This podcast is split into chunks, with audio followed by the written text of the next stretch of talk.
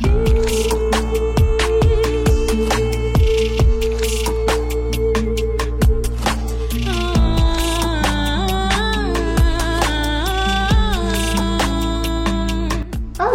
hoje é dia 8 de março. Dia de enfrentamento às violências contra as mulheres. Um dia importante para valorizar e respeitar a vida das mulheres. E o CEBI deseja convidar você a ouvir nossas pastoras, teólogas e biblistas sobre o tema. Vem, Vem com a gente! Anda,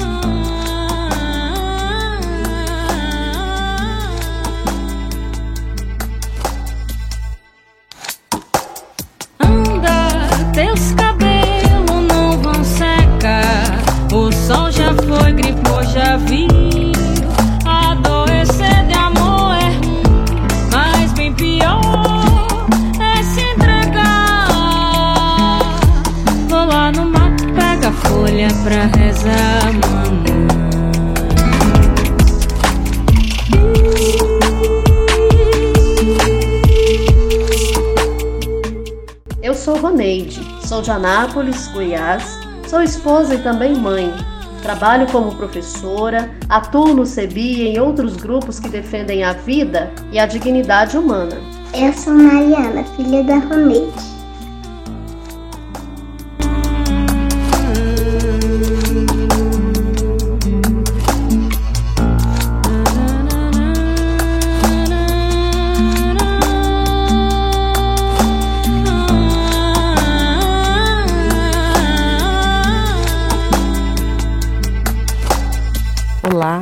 Sou Lilian Sarati, falo diretamente de Dourados, Mato Grosso do Sul, terra Guarani Kaiowá, terras indígenas e paraguaias. Eu sou Odja Barros, sou pastora batista, sou teóloga, feminista, falo aqui do Nordeste, de Maceió, especificamente Igreja Batista do Pinheiro, comunidade de fé onde desenvolvo o trabalho de leitura popular e feminista da Bíblia.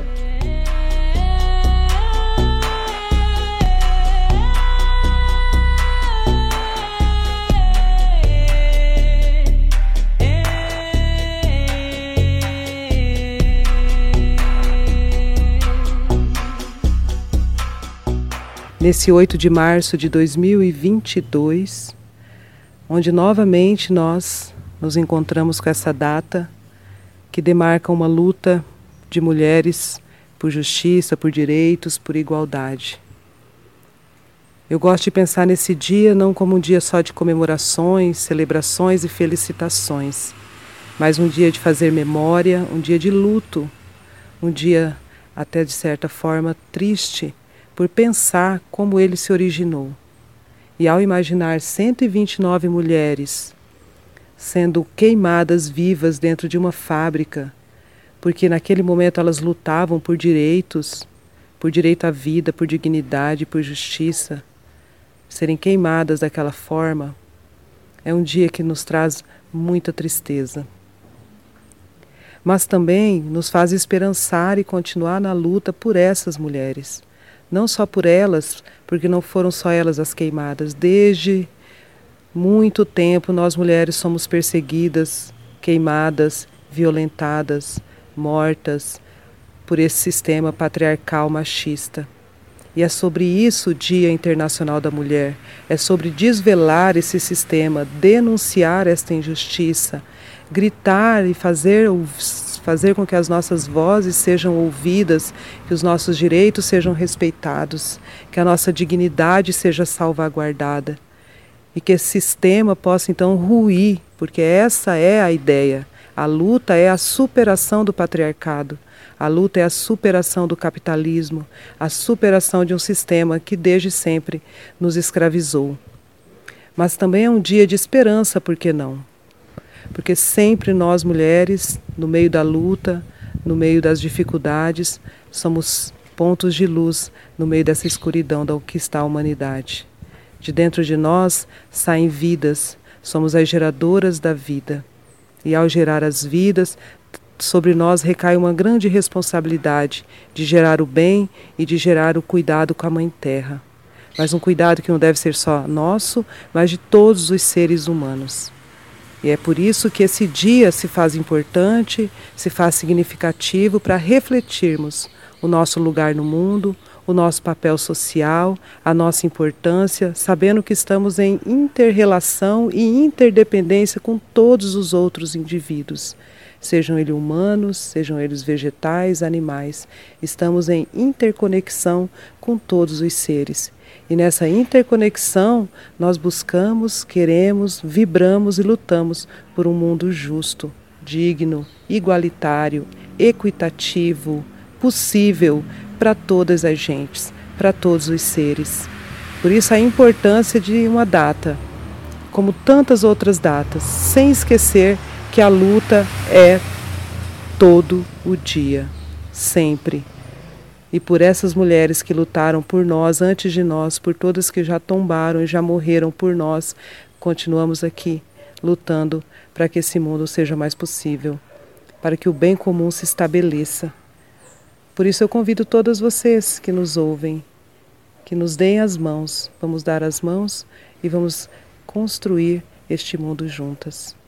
Que Deus, as deusas e a divina Ruá possa iluminar e soprar sobre cada vida, sobre cada mulher nesse dia, nos levando aos ventos da mudança, da transformação, nos levando aos ventos da liberdade e do amor. Um abraço.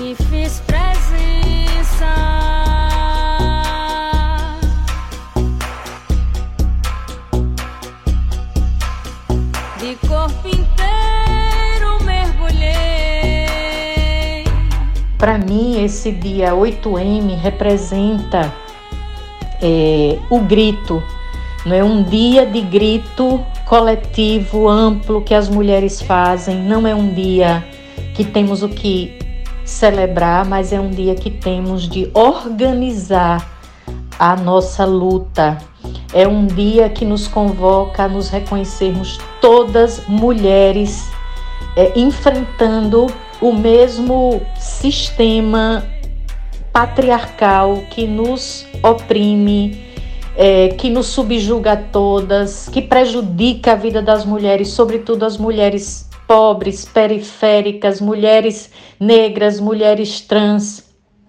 E nós precisamos nos unir, não só em sororidade, mas também em dororidade, como diz Vilma Piedade, solidariedade na dor esse ano, sobretudo, é, nesse governo que aí está, nós precisamos unir nossas dororidades, porque se esse governo atingiu é, toda, toda uma, um, um país, atingiu sobretudo as mulheres. E por isso nós precisamos fortalecer a nossa voz e a nossa luta de resistência, de enfrentamento desse governo genocida. Então, esse é um dia, sobretudo, importante para organizarmos a nossa luta e organizarmos a nossa fé, a nossa fé cristã em torno de um, de um propósito comum que é a vida plena, a defesa da vida e da dignidade das mulheres que está tão ameaçada nessas últimas articulações de um governo e de uma, de uma religião é, que se propõe a organizar e realinhar um, um, projeto conservador. Esse é o significado desse dia: organizar a fé, organizar a luta. Então, mulheres, eu deixo uma saudação carinhosa, afetuosa.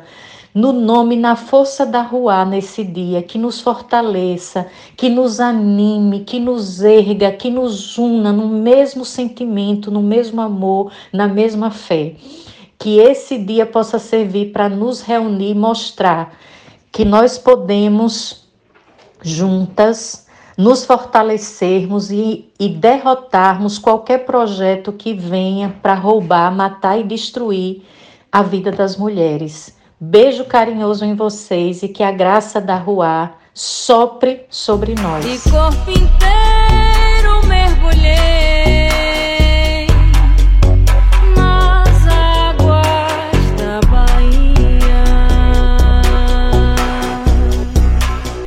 Neste mês de março, devemos intensificar os abraços, os olhares, os cuidados umas com as outras. E eu estou passando aqui para te dar um abraço. Isso mesmo, mulher. um abraço para você. O meu nome é Silvia Souza. Eu sou mulher, negra, preta e periférica, ou como se diz por aqui em Recife, Pernambuco, preta férica. No final do ano passado, o Grupo Vozes Marias, o AGAR, Coletivo de Mulheres de Leitura Feminista da Bíblia, e o Fórum de Mulheres Cearenses escreveram um livro chamado Feminicídio Ontem, Hoje e Sempre? Nunca. Mas para que esse nunca chegue, nós precisamos redobrar os cuidados umas com as outras, redobrar as informações. Aqui em Recife, hoje, nós já temos três feminicídios. É um absurdo. Precisamos estar mais atentas, precisamos estar mais juntas, precisamos nos ajudar umas às outras. Então, eu estou passando para te dar um abraço.